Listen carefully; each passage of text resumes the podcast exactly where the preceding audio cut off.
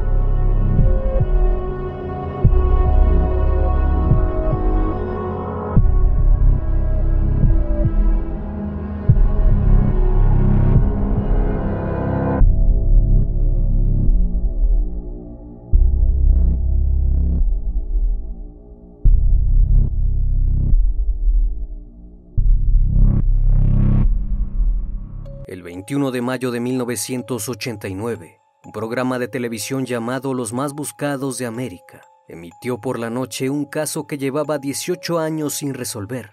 El episodio fue dedicado a un sujeto llamado John Emil List, que desde 1971 se encontraba prófugo de la justicia. Además de emitir la historia, el programa presentó una fotografía de aquel hombre en 1971 y con la ayuda de un artista forense, recrearon en arcilla el rostro de este individuo, mostrando cómo luciría en la actualidad. Además de eso, se dijo que una seña característica con la que lo podían identificar era una marca detrás de su oreja derecha. La audiencia alcanzada aquella noche fue de 22 millones de telespectadores y como era de esperar, el FBI recibió más de 300 llamadas de personas que aseguraban tener datos relevantes. Sin embargo, la mayoría de estas fueron descartadas, pero hubo una que despertó el interés de la policía. Un hombre llamado Robert Clark, residente de Richmond, Virginia, encajaba en la descripción del sujeto. Once días después de aquella llamada crucial, el FBI llegó hasta la casa de Clark en Virginia fueron atendidos por su esposa Dolores, quien les comentó que estaba en el trabajo. Los investigadores fueron pacientes y esperaron a que llegara. Una vez que lo vieron se acercaron a él y le preguntaron si era Robert Clark. Él les dijo que en efecto ese era su nombre, así que uno de los investigadores fue directo al grano y le preguntó si de casualidad no era John List. El hombre llevaba puestos unos anteojos iguales a los de la estatua tallada su parecido era asombroso. El hombre les dijo a los investigadores que estaban equivocados. Para comprobarlo le pidieron que plasmara sus huellas dactilares y tras un par de pruebas de reconocimiento de huellas cotejadas con la ficha militar de John List y un permiso de portación de arma, se determinó que aquel sujeto en efecto era el hombre que habían estado buscando durante 18 años. Aquel primero de junio de 1989, John fue arrestado y acusado de cinco cargos de asesinato en primer grado. John List era un hombre tranquilo que llegó a cometer uno de los crímenes más atroces en la historia de la nación norteamericana.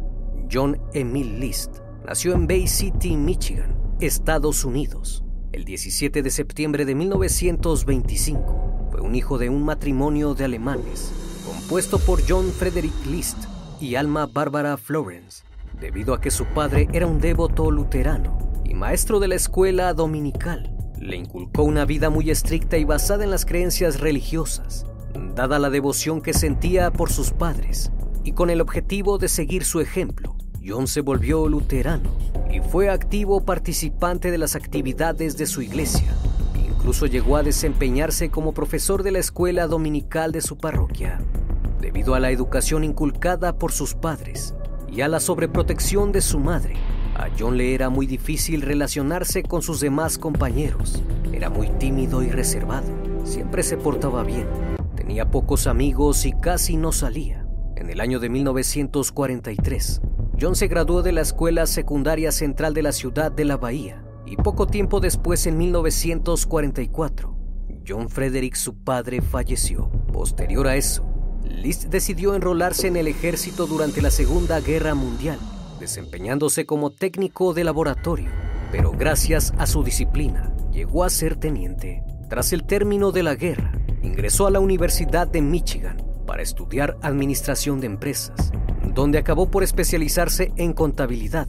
Para 1950, durante una estadía en Virginia, Liz conoció a quien se convertiría en su primera esposa, Helen Morris Taylor, una viuda de un oficial de infantería que había perdido a su marido en Corea y vivía cerca de John junto con su hija Brenda.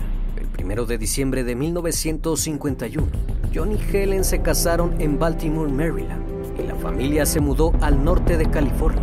Nuevamente John fue llamado al servicio militar activo y gracias a su desempeño y sus habilidades contables, fue reasignado al cuerpo de finanzas. Ya para 1952, Liz salió del ejército y comenzó a trabajar en una firma de contabilidad en Detroit.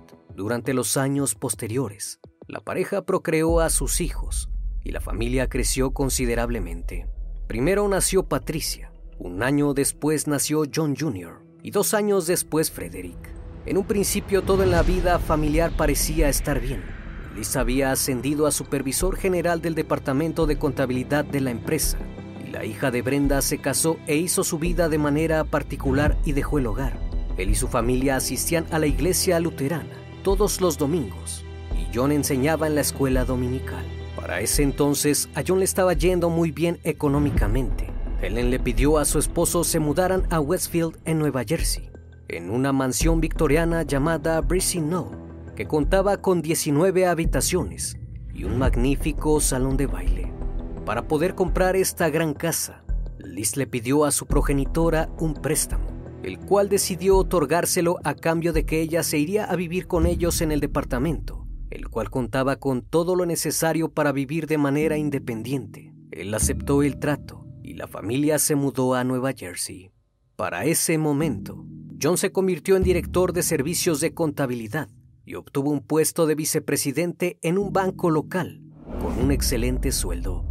Todo iba de maravilla. La situación económica y familiar iba cuesta arriba. Era como vivir el gran sueño americano. Pero todo cambió en 1969, cuando John descubrió que su esposa le había ocultado algo. Además de notar que ella se había vuelto una alcohólica, Helen comenzó a sufrir ataques de demencia. Ante tal situación, acudió con un especialista a quien ordenó realizarle unos estudios. Los análisis revelaron que estaba enferma de sífilis desde hace bastantes años. La mujer había contraído la enfermedad en alguna relación íntima anterior a su matrimonio. Helen parece que siempre lo supo pero por el temor a su esposo se lo ocultó, ya que John era una persona de pensamientos tan cerrados que no fue capaz de contárselo. Evidentemente, y como era de esperarse, Liz la consideró una traidora y no aceptó ningún tipo de disculpa de su parte. Además de que también lo había contagiado. A partir de ese momento, la relación se rompió. A John parecía no haberle afectado físicamente la enfermedad. Sin embargo, Helen siguió con fuertes ataques y comenzaba a tener visiones extrañas. Por esa razón dejó de asistir a la iglesia y su hija Patricia también se fue alejando de la religión, puesto que quería estudiar teatro, por si fuera poco. Por esas fechas la empresa para la que John List trabajaba tuvo problemas financieros y tuvieron que despedir a varios empleados. Uno de ellos fue el propio List, que de la noche a la mañana se quedó sin dinero. John empezó a sentirse acorralado, se sentía humillado y traicionado, con las deudas encima. Pronto consiguió dos nuevos empleos. No obstante, fue despedido al poco tiempo porque no logró adaptarse con sus demás compañeros, pues consideraban que era una persona muy rara y estrafalaria. Su mundo perfecto se vino abajo y no pudo seguir pagando su estilo de vida acomodado al que estaba acostumbrado. Tras la enfermedad de su mujer y la terrible decepción de la pérdida de su empleo, John ahora se veía muy preocupado y alterado. Encima de eso se enteró que su hija Patricia consumía drogas, además de que quería ser una actriz famosa. Para List eso era considerado un gran pecado y no pudo soportar la idea de que su familia se alejara de Dios y que vivieran en la pobreza. Así que comenzó a pensar cómo podría ahorrarle el sufrimiento a su familia y evitarles la vergüenza de tener que mendigar.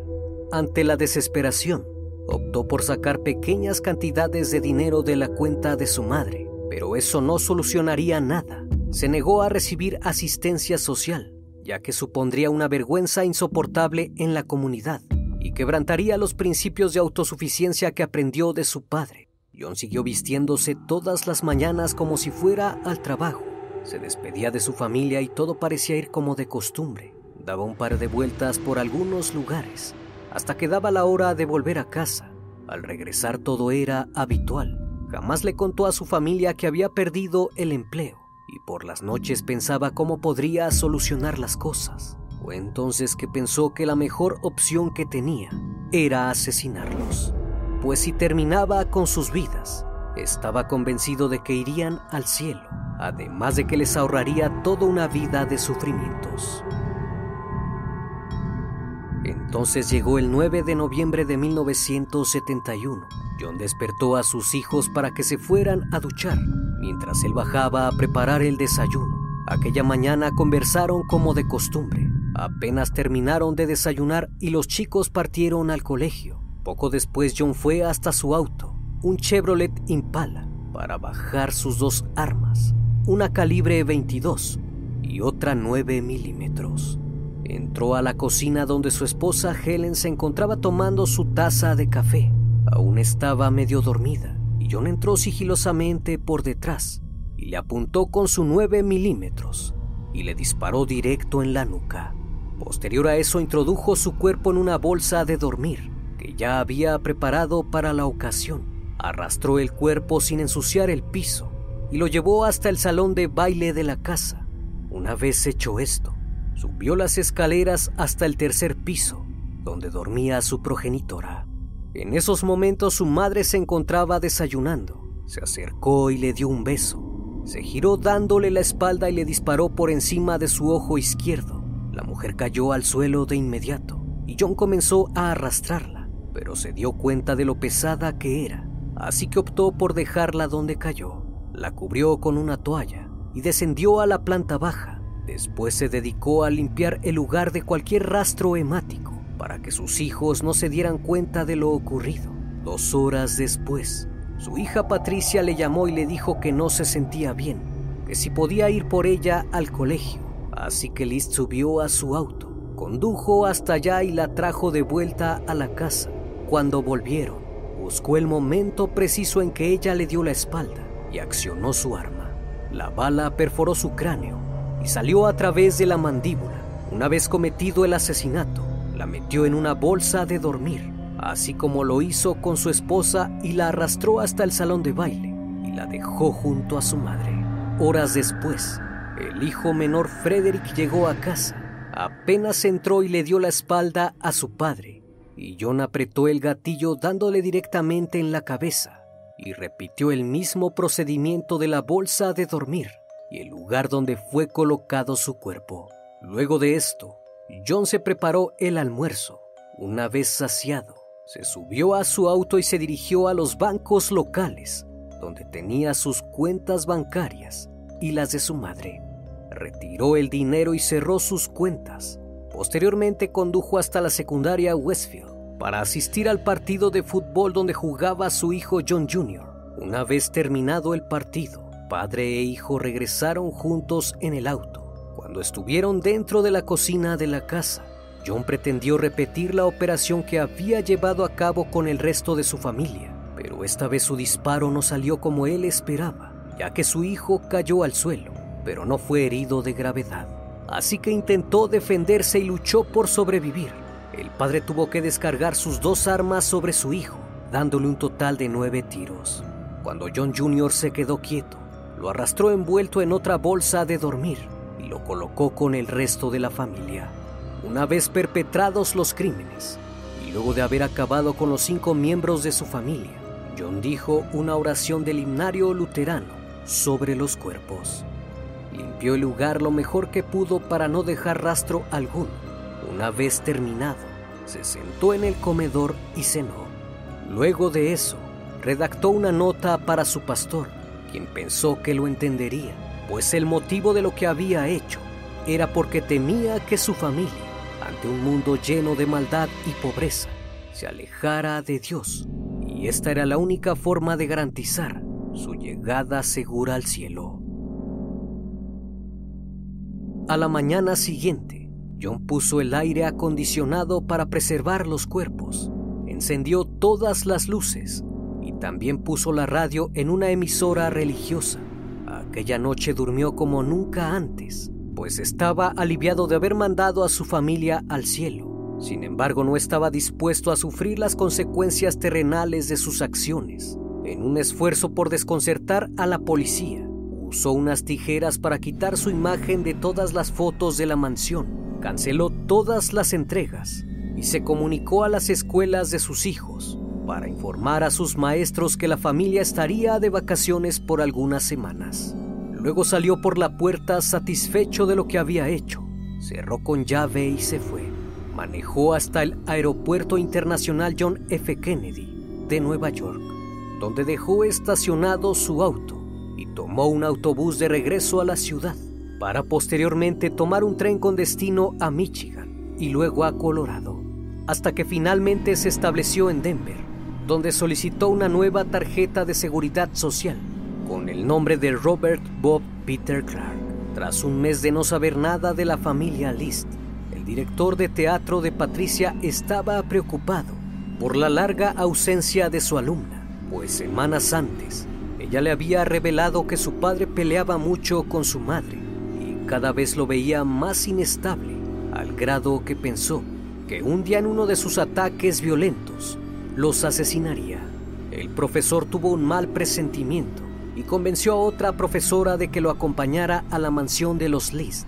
Fue entonces que el 7 de diciembre de 1971 acudieron a la casa y de inmediato notaron que todas las luces estaban prendidas, pero no había nadie. Los vecinos informaron que desde hacía semanas no veían a nadie por ahí. Esto hizo que todos se alarmaran y llamaran a la policía. Una vez que las autoridades arribaron al lugar y derribaron la puerta, se toparon con la trágica escena. Música religiosa ambientaba de una manera muy tétrica todo el salón. Una fila de cuerpos en descomposición se encontraban al centro de dicho lugar, todos ellos envueltos en sacos de dormir y con una manta en sus rostros.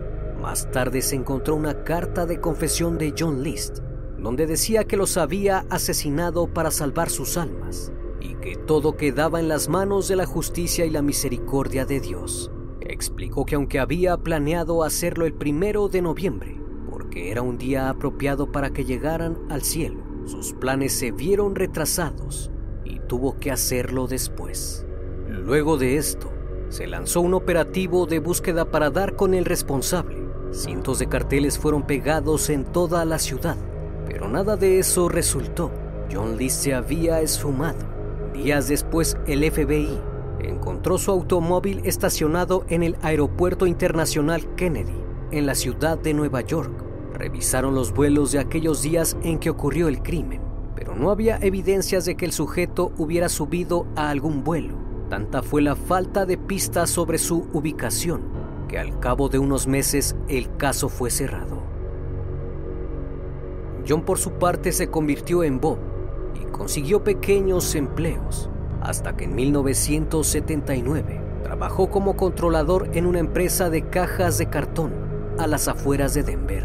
Posteriormente se unió a la congregación luterana, donde conoció a Dolores Miller, quien en 1985 se convertiría en su esposa. La pareja se mudó en 1988 a una casa en el vecindario de Brandermill, en la ciudad de Midlothian, en Virginia. Ahí consiguió un trabajo en una pequeña firma contable, donde nuevamente logró establecerse económicamente. Por otra parte, el capitán de la policía Frank Marranca, desanimado por el poco progreso que había tenido el caso de List, se le ocurrió la idea de comprometer a una gran audiencia en un programa televisivo, en este caso, los más buscados de América. De esta manera el caso volvió a ser noticia en 1989 y para apoyar la investigación, el productor mandó a tallar un rostro de cómo podría ser la imagen actual del asesino. Nadie se imaginó que aquella escultura sería la clave para la captura de John List, en especial por el tipo de lentes con marcos oscuros y gruesos que se escogieron. Aquel 21 de mayo, mientras se emitía el programa, Wanda Flannery y su hija Eva Mitchell vieron aquella escultura y descubrieron que era muy parecido a su ex vecino Robert Clark en Colorado. Así que tomaron el teléfono y llamaron a la policía. Como Wanda se llevaba bien con su vecino, este conocía bien la ubicación de él. De esta forma, el FBI llegó hasta la casa del sujeto y vieron que se trataba de John List. Una vez detenido y al ver que no tenía escapatoria, List dijo que sentía lo que había hecho, pero que fue a causa del estado mental en que se encontraba en aquellos momentos, que no era responsable de lo sucedido y que efectivamente era el hombre que estaban buscando. En su juicio en 1990, los abogados defensores argumentaron que List sufría de trastorno de estrés postraumático por su servicio militar en la Segunda Guerra Mundial. Los psicólogos expertos creían más bien que List estaba pasando por una crisis de la mediana edad y como señaló la fiscalía, eso no era una excusa para asesinar a cinco personas inocentes. Durante el juicio, hizo mucho hincapié a sus dificultades financieras cuando cerró el banco en el que trabajaba. Además afirmó sentirse sumamente traicionado por su esposa Helen, quien le había mentido por tantos años. Según List y algunos testigos, dijeron que con frecuencia Helen humillaba en público a John y siempre lo comparaba con su ex esposo, lo que fue creando en él un rechazo hacia ella. Un psiquiatra mencionó que John tenía trastorno obsesivo compulsivo y por esa razón no quiso aceptar la ayuda social y prefirió asesinar a su familia para no quedar en ridículo. El 2 de abril de 1990, el jurado finalmente encontró culpable a John List y un juez lo condenó a cinco cadenas perpetuas en una prisión de Nueva Jersey. El juez no se conmovió por las palabras del acusado y decidió llegar a ese veredicto. Años después mencionó estar arrepentido dijo que desearía no haber hecho jamás lo que hizo, que se arrepentía de sus actos y desde entonces rezaba por alcanzar el perdón. En una entrevista en el año 2002, Liz dijo que no se quitó la vida después de asesinar a su propia familia, porque sintió que eso le impediría llegar al cielo. Finalmente, el 21 de marzo de 2008, tras 18 años en prisión, John Emil List falleció a los 82 años, producto de complicaciones derivadas de una neumonía. La mansión de Brisnow de la familia List quedó destruida bajo las llamas nueve meses después de los crímenes, al parecer por un incendio provocado. Nadie supo quién lo hizo ni por qué lo hizo. Como cada noche, estimado público, agradezco su compañía. Si aún no estás suscrito, te invito a que lo hagas y formes parte de esta gran comunidad. Reciban un fuerte abrazo de mi parte y no me queda más que desearles que sigan pasando un excelente día y estén de lo mejor. Esto es El Criminalista Nocturno. Hasta la próxima emisión. Buenas noches.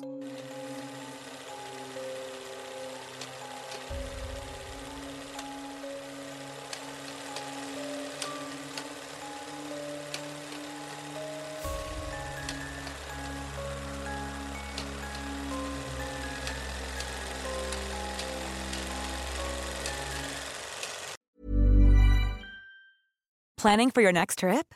Elevate your travel style with Quince. Quince has all the jet setting essentials you'll want for your next getaway, like European linen, premium luggage options, buttery soft Italian leather bags, and so much more. And is all priced at 50 to 80% less than similar brands.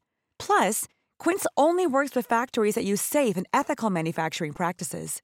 Pack your bags with high-quality essentials you'll be wearing for vacations to come with Quince. Go to quince.com/pack for free shipping and 365-day returns.